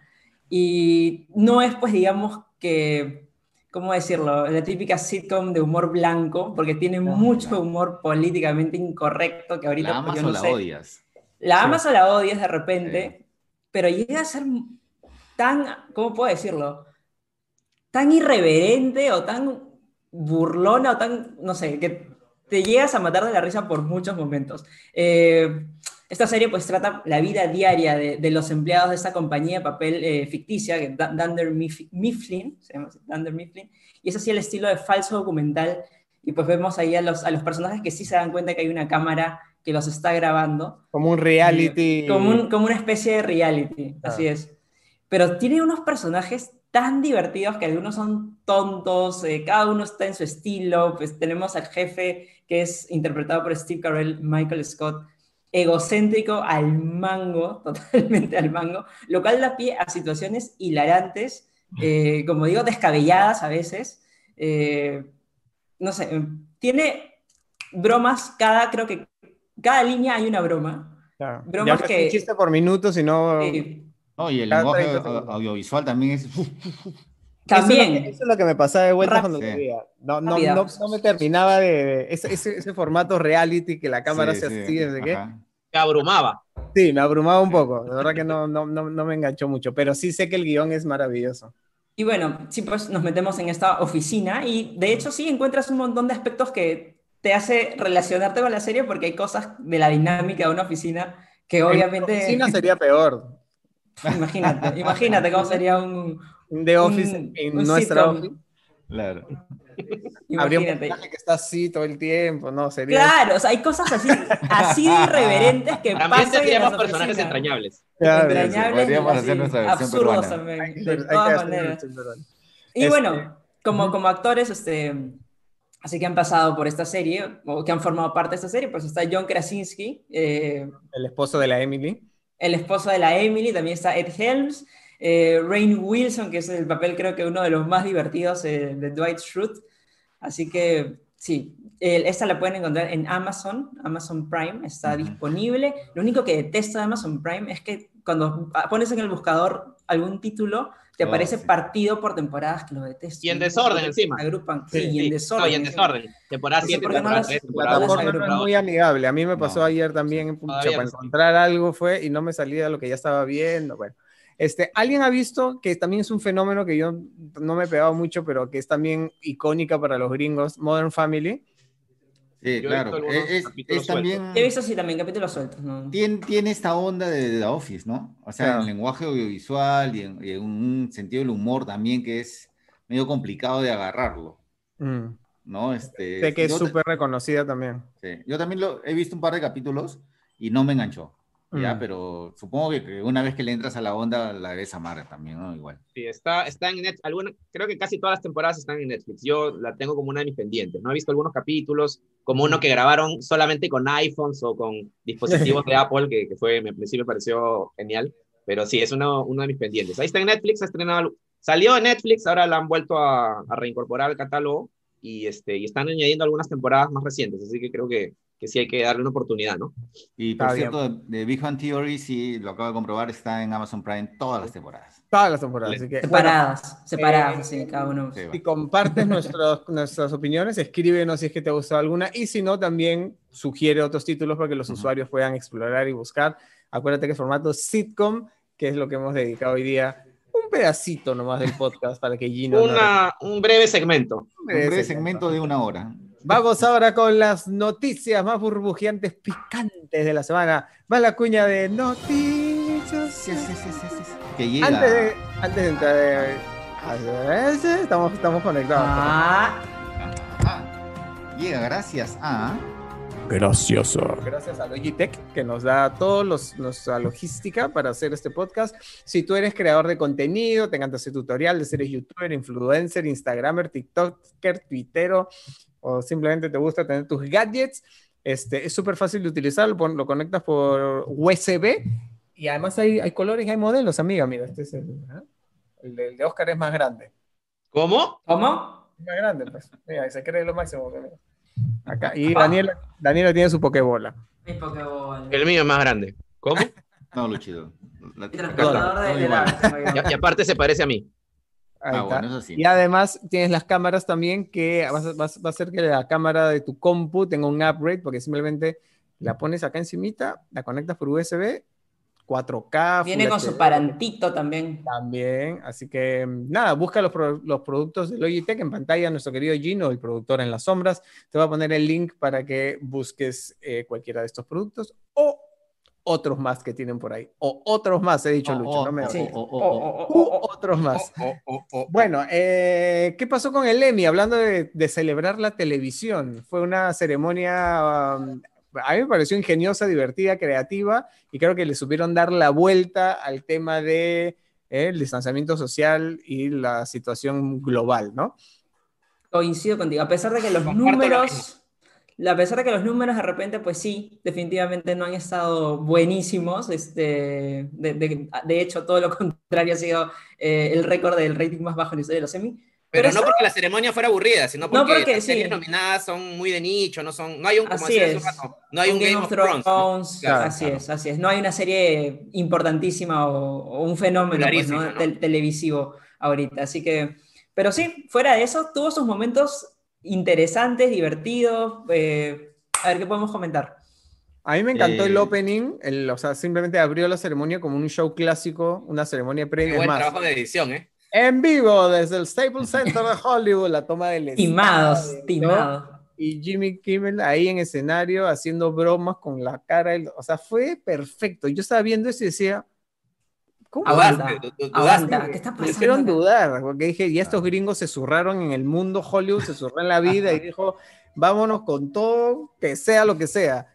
Y todo era edición, ¿no es cierto? De pronto prendieron las luces y el, el auditorio estaba vacío.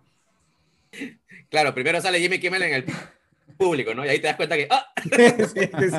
Sale aplaudiéndose a sí mismo, claro, eso estuvo genial. Eso estuvo buenísimo, fue uno de los mejores gags de la noche, sí, sí, sí. No, pero eso, eso te demuestra, porque es, en la oficina, ¿no? Hemos comentado también que ya las ceremonias de premios cada vez son más aburridas y son más de lo mismo, más de lo mismo, que tuvo que pasar algo en el mundo que realmente despierte esa, esa creatividad ¿no? Que, que, de hecho, pues toda esta gente del mundo del entretenimiento de los Estados Unidos la tiene ahí, sino que se deben haber hamburguesado, como No salían de su zona de confort. Eso. Por si acaso, si hay una musiquita ahí, es este la verbena que está pasando por ah, acá. también pasa, por acá también pasa. pero... Pasa por aquí también. Después de, tu, de la jata de Cojato se vienen para, acá, para Surco. para Surco. Lo que pasa es que creo que lo que, no tanto en el Emmy, pero sí en el Oscar es algo que a mí ya me saque quicio, es la solemnidad. O sea, como que se han creído la gente de la academia que están entregando un premio a quien descubrió la cura del cáncer, ¿no? Es como que esas cosas pomposas, serias, están así hablando de, rocket science, ¿no? Y es, oye, es entretenimiento, o sea, desempólvate un poco y, y, haz algo divertido, relájate, ¿no? Como dice, relaja el choro y este, y, y creo que eso es algo que se necesitaba ya en las ceremonias, ¿no? Y, y, en el Emmy lo hemos visto, la participación de Jennifer Aniston fue una de las más comentadas con su extinguidor. Este, genial estuvo eso, estuvo, genial. Apagando los pequeños incendios. Aparte me encantó cuando sale la, la, la, estatuilla de Lemmy, que es esta mujer agarrando el globo y tenía un gel antibacterial en vez del globo. Eso estuvo buenísimo también. O, los que repartían los premios, ¿no? Con su traje así de seguridad. Claro, tenía Exageradísimo. Eso estuvo buenísimo también. Y, y los, los, nominados en sus casas, algunos vestidos de gala, sí, pero claro. prácticamente con alfombra roja y otros en buzo, chupando. Con su perro, su gato, recontra eso estuvo muy no, bueno. Este, Reese Witherspoon, ¿no? Que ya estaba celebrando ya el año nuevo porque ya que se acabe el año. De... en, en, verdad, este año nuevo lo vamos a celebrar bastante todos, ¿eh? Sí, seguro que sí. Pero, pero sí, creo que fue, fue una. Aparte, el Emmy es una. es la academia de la televisión. Pero como hablábamos antes de empezar a grabar, pues acá tenemos nuestra mini reunión de producción. A diferencia de otros premios, es tan grande que incluso tiene dos ceremonias. Tienen los Emmy day, o sea, para todos los shows que van hasta antes del prime time, o sea, todos los morning shows, los shows del mediodía, los shows de cocina, todo, tienen una ceremonia aparte que solamente para la televisión de día. Y lo que vemos, lo que hemos visto hace poco es el prime time, que es el gran estelar, que solamente habla de las claro. superproducciones que van en la noche, los shows pomposos y ya. Entonces, y además encima hay otro que es técnico, ¿no, Luchito? Que son premios este, más... Este, claro, o sea, eh, claro, mejor edición de capítulo filmado en exteriores, claro. Y ahí, por eso el Emmy tiene... Que como... Mandalorian barrió con, sí, con los Claro, con tiene los varios, tiene como siete Emmys ganó Mandalorian. Sí, claro, hay una ceremonia... Eh, como, no una ceremonia, sino hay una entrega de premios más técnicos y bueno, lo que vemos al final en, en la ceremonia, en la gran gala, pues son los premios más importantes, ¿no? Mejores claro. actores de drama y comedia, mejores series, drama y comedia, qué sé yo, ¿no? Los, las categorías estelares y las que pueden cautivar más al público, ¿no? Y bueno, claro. este año hubieron tres ganadores este, muy marcados y una cadena también súper eh, triunfadora, ¿no? Que fue HBO. Bueno, HBO. Claro, bueno, ganó, en, ganó de mejor miniserie, este, Watchmen, ganó varios premios de actuación también para Regina King, este, otros más claro. Eh, ah, y bueno, este Mark Ruffalo. Claro, Mark Ruffalo en miniserie. Succession, que es una serie que está viendo Dani con mucho, con mucho entusiasmo. Yo la recomendé, eh, la recomendé, claro. las, justo la recomendé para... para ah, ya que te digo, Emi, Emi. Claro, claro. y si va a ganar, no la puedo recomendar la siguiente semana, pues mejor lo recomiendo antes. sí, y además, este, Estuvo, estuvo creativa la manera como lo hicieron, que a cada ganador le mandaban el premio directo a su casa. Sí, sí. Este, ahora, yo creo que sí, este, en este caso específico, ya los ganadores creo que sí, ya sabían que habían ganado, ¿no? Porque, claro, no, yo también creo. Pues. Yo creo que tenían su moto de globo afuera del estadio no, repartiendo claro, los premios así. Claro. No. hay que mandarlo. ¿eh? No sé, no sé, eso sí, no sé cómo lo habrán hecho. O es si que supieran, sí. Uh -huh. Y una cosa curiosa es que la gran ganadora de la parte este, de comedia, como Schitt's es, Creek se llama. Schitt's Creek, sí, ¿no? que es una producción de Netflix No está en Netflix Latinoamérica. No. Canadiense. Este, sí, porque es, una producción canadiense o coproducción canadiense de estas alianzas que hace Netflix con las cadenas. Y es una serie que no le habían dado bola antes. Y es su última temporada. Es su última temporada, así es. Sí. Pero bueno, qué última temporada, ¿eh? Ojalá que es la que tenía que salir el logo, ¿no? Cada vez que Jimmy Kimmel decía tenía que salir el logo de. Para, para que se entendiera que es lo que dice, ¿no? Porque creo que es un, juego de palabras con, un juego de palabras con shit, ¿no? O sea, que es una, grosería, ¿no? bueno, tengo mucha curiosidad por ver esta serie. La verdad es que no, no he encontrado la manera de, de hallarla a, a, libre disponibilidad. Me han dicho, no tienes que entrar a Netflix con el VPN. Lo intenté, no. Así que no, a esperarla nomás pues, hasta que esté disponible. Seguro lo que ha ganado va a llegar de hecho. Seguro que después de todos los triunfos la van, la van a abrir ya para el mundo.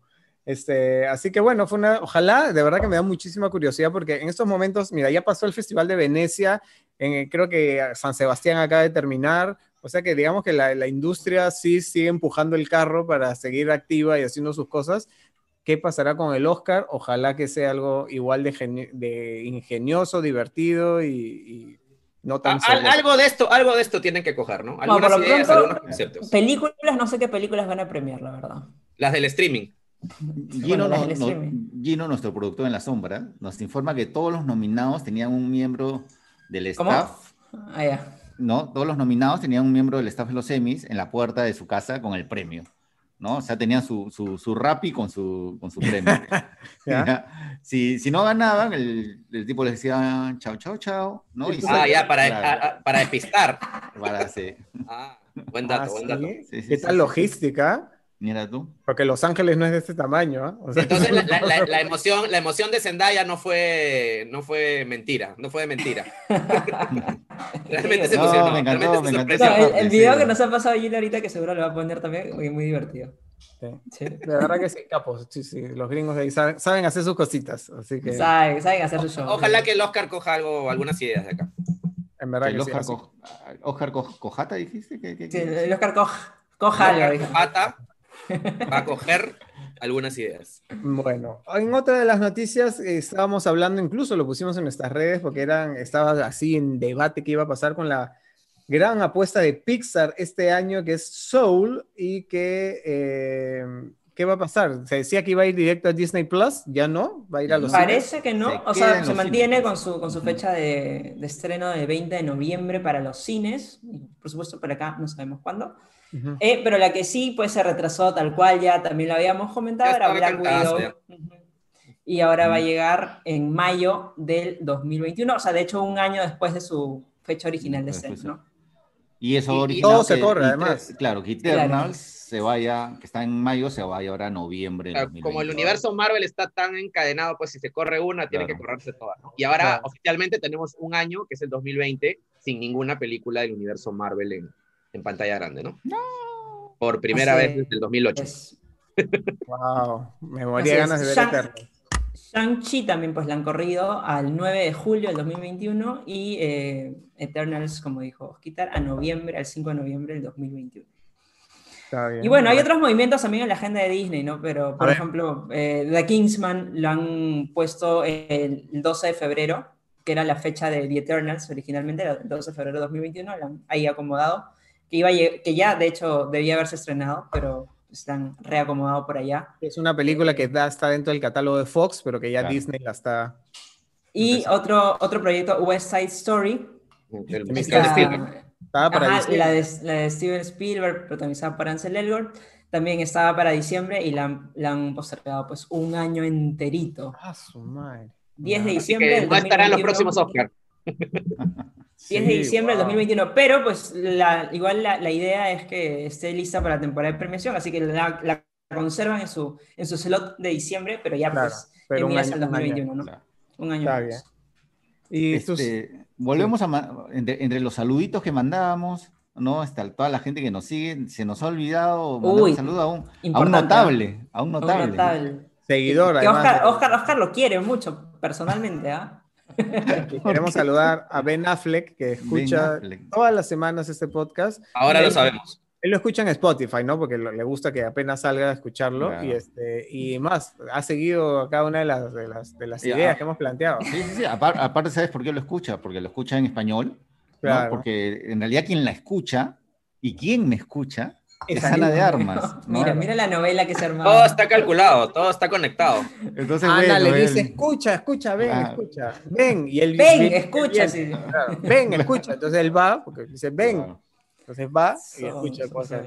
Bueno, ¿Y qué eh, escuchaba? Claro, nos escuchó el programa pasado diciendo que el cine al final solamente iba a quedar para los grandes taquillazos y que para las películas más dramáticas, de medio otros presupuestos, iba al streaming. Y dijo, oye, estos chicos tienen razón, ¿no? Lo dijo tal cual, Oscar, tal cual lo ha dicho. Llamó a su gente y dijo, quiero que, que, que, rebotes esta, estos comentarios como si fueran míos. Entonces salió todo. Ben Affleck dice que el cine se convertirá solo para los taquillazos. Mira tú. Nos robó la primicia. Nos, robó. O sea, no, porque nosotros le dijimos primero. No conforme con robarnos a Ana de Armas, ahora nos roba la primicia. Todo Pero porque tiene dos, premios Oscar. Esas son las, han sido las declaraciones de Ben Affleck que coinciden con lo que hablamos nosotros, en los que sí, efectivamente, aparte, tampoco, tampoco hay que ser muy mago, ¿no? Es una tendencia que ya estaba antes de la pandemia, antes de la pandemia ya estaba, ya, estaba marcado de que el cine va a ser un gran espectáculo para ir a comer canchita y dejarte sorprender por películas grandilocuentes llenas de efectos especiales y parafernalia.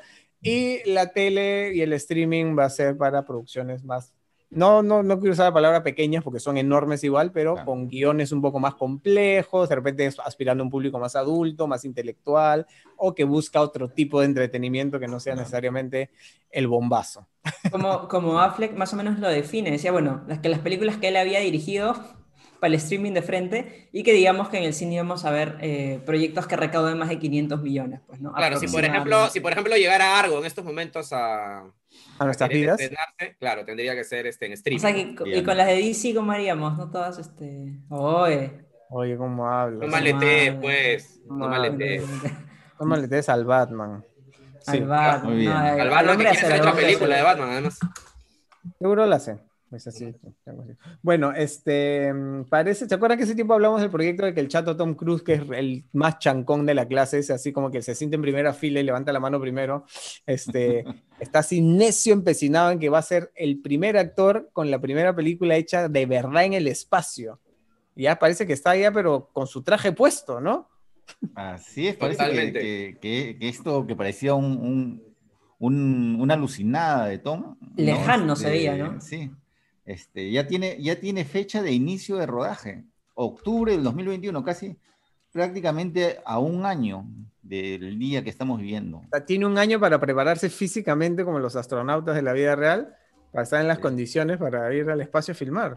No, y esto no es algo que lo haya anunciado Thomas, sino que la misma agencia espacial y todo esto que están detrás han dicho, en octubre de 2021, Tom Cruise y el director creo que es Doug, Doug Lyman, ¿no? Que, ya, lo, dirigido, ya lo ha dirigido en varias películas, al buen Tom. Ya tienen su, ya tienen su asiento ahí en el cohete, ya para, para, ah, para la filmación de la película y queda disponible un asiento además. ¿Quién los acompañará? ¿El camarógrafo? La maquilladora. claro, claro. Solamente hay espacio para uno más. Porque en verdad el chato creo, que no sé si fue el primero que lo hizo también. Creo que sí fue el primero que lo hizo, que hizo una, una escena en el avión antigravedad. ¿Se acuerdan? No sé en cuál de las películas es. Creo que es en misión una de las Misiones Imposibles. Debe ser una de las misiones, no recuerdo bien. Creo que también fue el primero en hacerlo, así que este, no me sorprendería que ya diga, necesito un poco de espacio. I need more space. Sí, y se va a ir al espacio. Así que bueno, chévere nos morimos de ganas de ver cómo queda eso. Va a eh, ser un hito. Un hito el que va a ser. Un hito. Eh, oye, ¿vieron el tráiler de WandaVision? A mí me encantó. Sí. Algo totalmente, creo que diferente a lo que hemos, más o menos estamos acostumbrados dentro del UCM, pues, ¿no? Es este, el, UCM chocando con UCM para, para Disney Plus. ¿Chocando con quién? Con, con hechizada. Sí, claro, claro. Totalmente, es un tributo, ¿no? Sí, sí, Hay, hay, sus cositas, hay sus detalles para Y ahí hizo su, su, guiño, su guiño, por ejemplo, con That 70 Show, que está justamente la, la actriz, ahí ya se me fue. Claro, es la misma actriz, es la misma actriz. y esa es casi con el mismo look, así que como que es muy fácil de reconocer. Y, este y, vemos a la bruja escarlata con su traje de los cómics, a Visión con su, con su look de los cómics. O sea, los, vemos, por varias épocas, pues que muchos se preguntan cómo así están. Parece pues que Bruja Escarlata que se encarga de alterar la realidad. Construido, pues, se ha construido algo ahí. Ha construido algo ahí para, para poder vivir pues su, su vida ideal junto a... ¿Cómo se llamaba esta película que era en blanco y negro? Este, que también recreaba una vida en los 50. Con Tobey Maguire. Este, sí, sí, eh, algo de Bill, terminaba en Bill, terminaba en Bill. Sí. Pleasantville. Pleasantville. Pleasantville. Sí. Donde hace un pequeño cameo como el chico bonito Paul Walker. Ah, mira tú. Paul Walker sale, sale 30 segundos manejando un convertible y solo mira cámara en primer plano y Reese Witherspoon se derrite y ya está. Porque el protagonista es Tobey Maguire. Bueno, y entre las novedades de, perdóname que te corto, Bruno, entre las novedades de WandaVision es que sí confirmó su fecha para este 2020, así que lo vamos a tener este año ya, cuando arranque la plataforma de Disney Plus, el 17 de noviembre. De hecho, eh, va a llegar pues en, en, diciembre, me parece. Creo que sí. Sí, en diciembre ya, va a ser estreno mundial. abierto pues, ya la vamos a poder ver acá porque ah. a partir del 17 de noviembre va a estar disponible en Perú y Latinoamérica. Y la que iba a ser la primera serie de Marvel Studios para Disney Plus, que era Falcon eh, y El Soldado del Invierno, pues la van a postergar al 2021, que ya retomó su rodaje porque había estado en pausa, igual que Loki también ya retomó su rodaje. Así que bueno, esas se van a quedar para el próximo año ahí esperando, pues. No, cómo avanzar. Disney Plus se, viene con todo, ¿eh? Sí. Sí, Marvel estará presente. Bueno, va a ser el único proyecto de Marvel, mira, que va a llegar este año, eh, WandaVision separen su, su porcentaje para Disney Plus, que ya en noviembre abre. Así que, Luchito, ya sabes, ¿ah? Nada de que no, que ya no ah. sé. Nada, que, nada que OnlyFans. Nada que OnlyFans, que que OnlyFans, ni nada. Claro. Bueno, esos 20 soles que todos los días le das a la cuenta de, no voy a decir de quién, en OnlyFans, ya un solo día ponla en, en Disney Plus. Por favor, no, un solo día, Lucho, imagínate. Oscar, yo soy un padre de familia abnegado. Por lo mismo, para que tu hijita vea cosas lindas en la tele, ponle. Es verdad, le voy a poner Disney Plus. Ya no va a haber OnlyFans en esta casa. Bueno, oye, ¿qué ha pasado en Colombia con los cines? Dicen este, que ya están eh, pensando en abrirlos, pero ¿cómo es eso que 50 personas por sala? Mejor ya, ya, ya, tienen los permisos del gobierno y todo, parece que todavía hay algunas cositas por unos detalles por aclarar. Todos los cines están diciendo que no les va a salir a cuenta porque el aforo máximo permitido va a ser de 50 personas por sala. en una sala de 300. Claro, y no hay venta de, de, Ah, pues realmente, ¿cuál es Entonces, no, pues los gastos operativos, operativos no les, no les dan, o sea... obviamente. Así es, entonces no se sabe si finalmente van a abrir o no van a abrir los cines en Colombia. Claro, porque un negocio tan o más importante que la venta de entradas para una cadena de cines, este, ¿no? La, la confitería, la dulcería, ¿no? Claro. Por supuesto que sí. Mm, a ver, pues. o más, exactamente como dices, bueno. Sí, hay que, hay que ver. Definitivamente, si es que no abren la confitería, pues no les conviene. Este, y eso, por ejemplo, que acá sí puedes llevar tu comida, no sé cómo será en Colombia, puedes llevar tu, gaseosa, tu canchita. Yo la, que la ley canchita, la ley canchita. Yo que soy tacaña, sí llevo, bueno, sí llevo mi tupper de arroz con mi aguadito. La ley, canchita quedará anulada en nuestro país cuando se reabran los cines, ¿no? Porque tampoco creo que se permita la, la venta de confitería. Bueno, en, nuestro país abre la, supuestamente la fase 4 se, que incluye cines, gimnasios y demás, no se abre en octubre, así que... Ya nos falta mucho para que, para que estemos en las mismas disyuntivas, ¿no? Así. Vamos a ver. ya lo comentaremos por aquí también, a ver qué pasa. ¿Y qué llegará por aquí también? Em, claro, y qué cosas vamos a ver. Recomendaciones, que a la gente le encanta saber qué datos le pasamos para disfrutar en su casita. A ver, Oscar, ¿qué nos vas a recomendar esta semana? Ya, yo justamente a raíz de que de los premios Emmy, que vi que había ganado este, Watchmen, Succession y, y Mark Ruffalo con I Know This Message Is True, ¿no? Este, con mi esposa fanática de Mark Ruffalo, ya dijo, dije, bueno, vamos a ver esta, pues, ¿no? Vamos a, ver, esta pues. miniserie. Y, y bacán, ¿ah? No, no, no me ha este, decepcionado para nada. Es, es, una serie, es una miniserie de seis capítulos en que Mark Ruffalo merecidamente ha ganado el Emmy por hacer eh, un papel doble, porque hace de, gemelos, de unos hermanos gemelos, uno de los cuales tiene esquizofrenia, ¿no? Y, y el, otro, el otro hermano eh, está cargado por el peso de cargar justamente con la vida del hermano y con muchos secretos familiares, ¿no? Es una serie este, triste, fuerte, dramática, densa, ¿ya? Pero que no te deprime, sino te mantiene ahí, te mantiene ahí, ¿ya? Que eso es lo, lo, lo que me parece paja de la serie. ¿ya? Y que si tú la quieres agarrar por, por otro lado, también puedes decir, este, de verdad, sabes que agradece lo que tienes porque hay, gente de verdad que le pasan todas estas desgracias, ¿no? Mm. Y también donde te pones a cuestionar ese tema de que cada, cada uno es dueño de su propio destino, ¿no? Pues hay gente que si es piña y estuvo marcado con por el destino desde que nació, ¿no? Este, y, y si es una serie, es una serie fuerte, bueno, voy en el capítulo 3 de, de, de las 6, así que seguramente la próxima semana les, terminaré de contar, pues, si... está en Amazon, ¿no? no, está en HBO. Ah, en HBO. En, HBO, ¿no? Y una, una recomendación, algo para la gente que a lo mejor no, no lo sabe, ¿no? Que si, si tienen un, paquete de cable, ya, de DirecTV, Movistar, claro, lo que sea, y tienes incluido HBO, puedes acceder a HBO Go, ¿no? En el streaming. Entonces, este, porque de verdad hay mucha gente que, que, que no lo sabe dice, no, ¿cómo veo eso? Tengo que pagar aparte. no, no pagas aparte, está, está incluido. O sea, pones simplemente la, la, la contraseña del, del, Movistar, del DirecTV, de lo que tengas, y ya, estás ahí adentro de... Pero tienes que tener el paquete, el paquete premium de HBO o cualquier paquete. Para verlo en la tele, te, tienes que descargar la, la aplicación.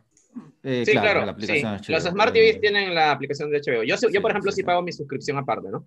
y, y, bacán eso sí, la, la, plataforma de HBO Go es malísima, ¿eh? O sea, en eso Netflix todavía les gana a todos, pero... Es, verdad. Por varios... esta serie... pero están los contenidos bacanes. I know this much is true, ¿no? Que la traducción es, este, yo sé que esto es verdad, ¿ya? Así que ahí, esa es la, mi recomendación de esta semana.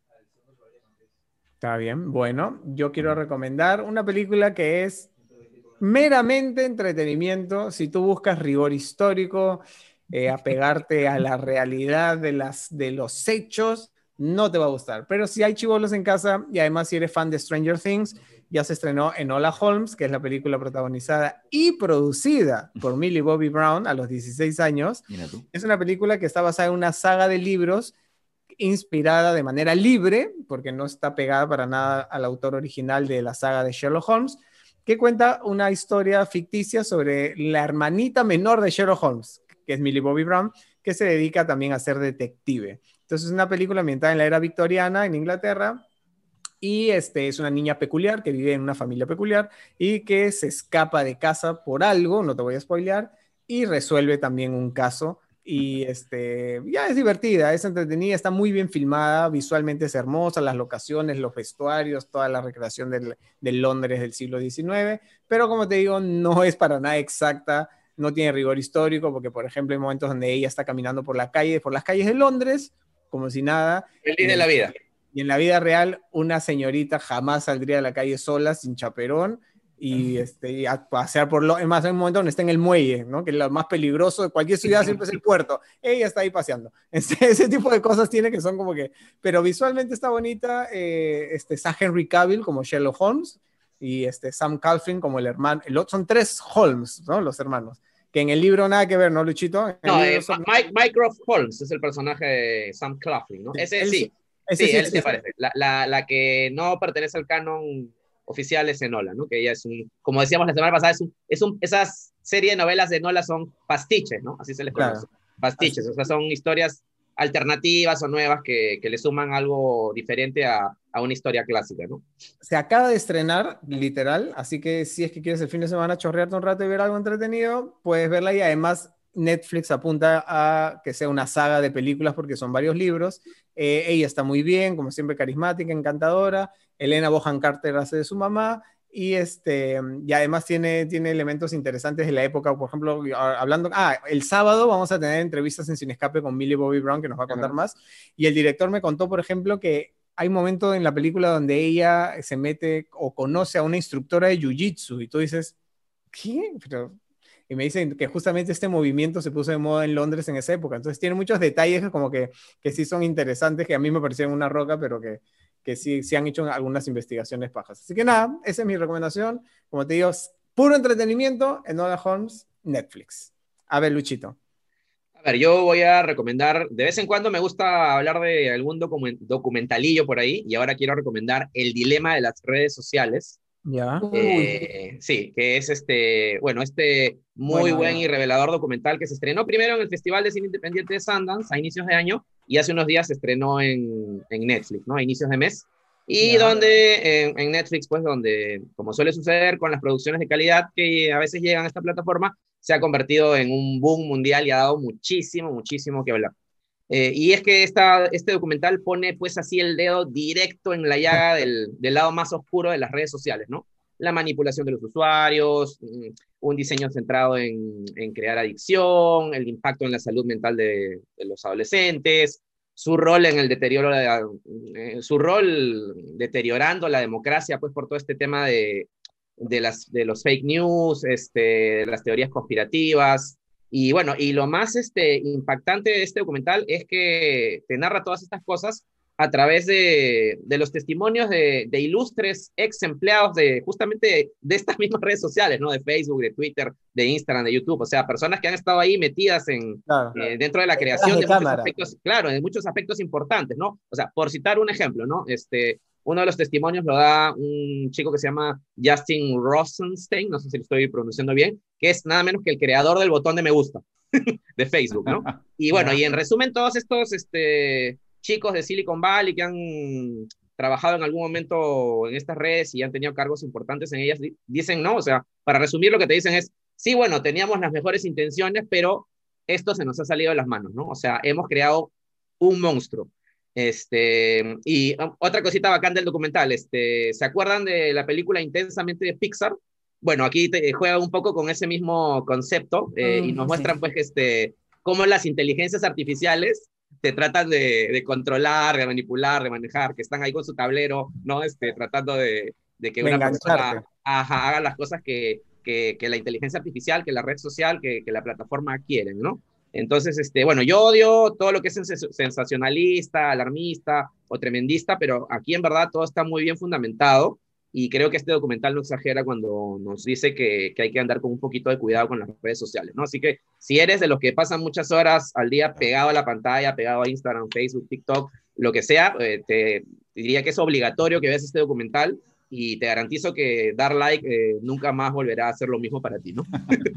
a, lo, mejor te dice eso que, que, ya sabes y que inconscientemente te niegas a... Claro, claro. No, claro, a, lo largo del documental, sí, a lo largo del documental te sueltan algunas frases este, contundentes y una de ellas es que, eh, bueno, nada es gratis, ¿no? Y cuando algo parece que es gratis es porque tú, tú eres el producto.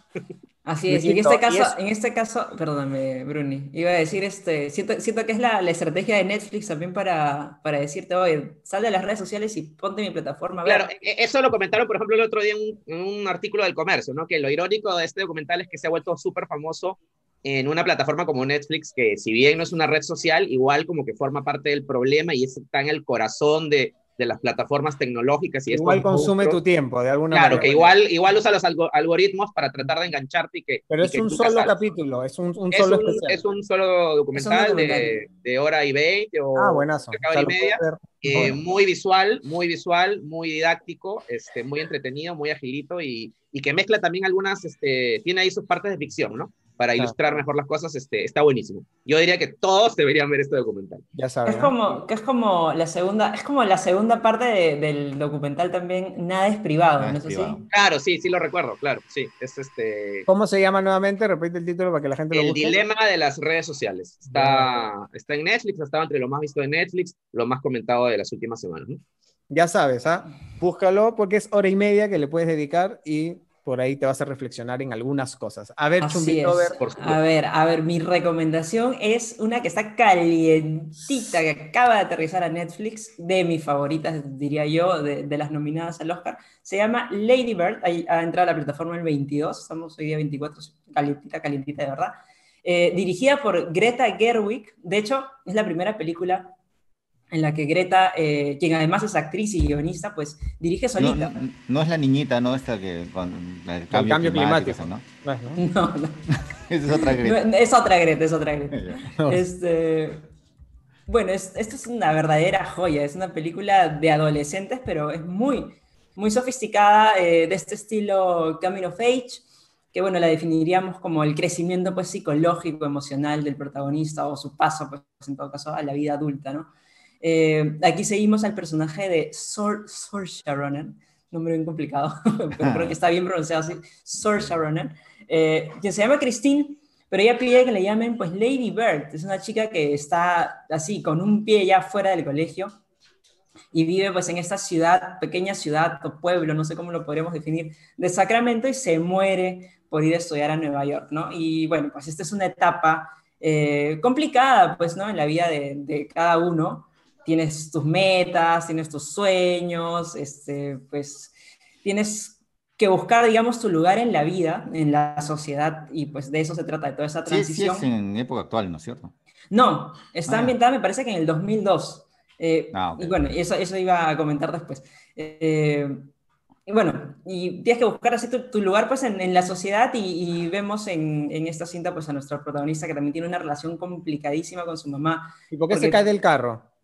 Choca mucho. Ah, pues tienes, que ver, tienes que ver, tienes que ver. Esa escena es genial. Es buenísima. Choca mucho por sus personalidades fuertes y justamente lo que iba con, para responder los Kitter, pues que es una historia muy personal de la directora. Ella también pues creció en Sacramento y de hecho es una historia, una eh, vivencia, digamos, casi biográfica eh, y sientes de hecho toda esta cercanía con, la historia y te vas a sentir también identificado pues con toda esta rebeldía, con todos estos arranques o las respuestas de, Lady Bird, eh, sobre todo pues en esta etapa que contrasta también ya con el speech de, su mamá, que es ya una señora pues ya con los pies en la tierra y que pues le cachetea con el realismo vida, recorrida. Y vida, y que le cachetea pues con la situación de la familia y todo lo demás, ¿no? Este, que de hecho también me hace sentir un poco identificada pues con, con todo ello. Así que es una película muy ¿Pero es una Lady Bird también? Creo que cada uno se va a sentir identificado con varias cositas de ahí, no exactamente con todo, pero te deja muy buenas lecciones, entretenida, entrañable y es graciosísima a su estilo sin querer ser graciosa, por ejemplo, ¿no? Es, simplemente le sale de manera natural con diálogos muy este, divertidos. Y por último, eh, si ya están pues en Netflix y quieren ver a Greta Gerwig delante de cámaras, eh, también pueden chequear la película Frances Ha, que está dirigida por ah, Noah Baumbach, que vale la pena y también está disponible. Muy bien, así que busca estas recomendaciones y si ves alguna, por favor, coméntanos que nos encanta leer lo que nos pones. Y ya sabes que este sábado a las 11, ¿qué tenemos? Además de la entrevista con Millie Bobby Brown, ¿qué más hay en Cine Escape? tenemos una nota sobre las nuevas figuras de Hollywood ya los chicos. Millie Bobby ya es una vieja ya. No, ya, es una veterana. No, ya, ya fue. Ya, es productora además, es productora. Claro, claro. la nueva camada. No, las nuevas figuras como los chicos de Cobra Kai, este, la, la, chiquita de la rubiecita de, de The Boys. El chivolo de Umbrella Academy. Así es, ¿no? Entonces, los, no, los, los nuevos chivolos que, que, que, van, a dar que hablar. ahí. Así es, así es. Luego eh, vamos a ver un poco de los Emmy, también de la premiación de los Emmy, que, que hemos comentado. ¿No? Si por ahí alguien se lo perdió o no estuvo tan al tanto, vuelve la secuencia preferida de mucha gente y de todas las mascotas del, Perú, que es Maca, recomienda, que nos recomendará ahora Maquita. Bastante. Sí, sí, sí. ¿No? Este, y una nota también muy simpática sobre aquellos actores ya que, que, se le han pasado siempre los pobres atrás de, de, un disfraz, de un traje, de capas de maquillaje, ¿no? Haciendo grandes personajes, pero este, nadie ha visto su verdadero rostro. Si los ves en la fila del supermercado, no lo reconoces. Ahí no que incluir al real. No le pides selfie. claro. Así que va a estar divertido el sábado a las 11, como siempre, en América. No te lo pierdas y síguenos en Instagram, en Twitter y también en cinescape.com.p, donde tienes toda la info así, pero recontractualizada. Así que gracias, chicos, por acompañarnos hoy día. Gracias a todos ustedes por escucharnos y por vernos. Y recuerda que Cinescape es divertido. Nos vemos la próxima semana. Chao. Chao, amigos. Gracias, gracias. Chao, Padre Langostinos.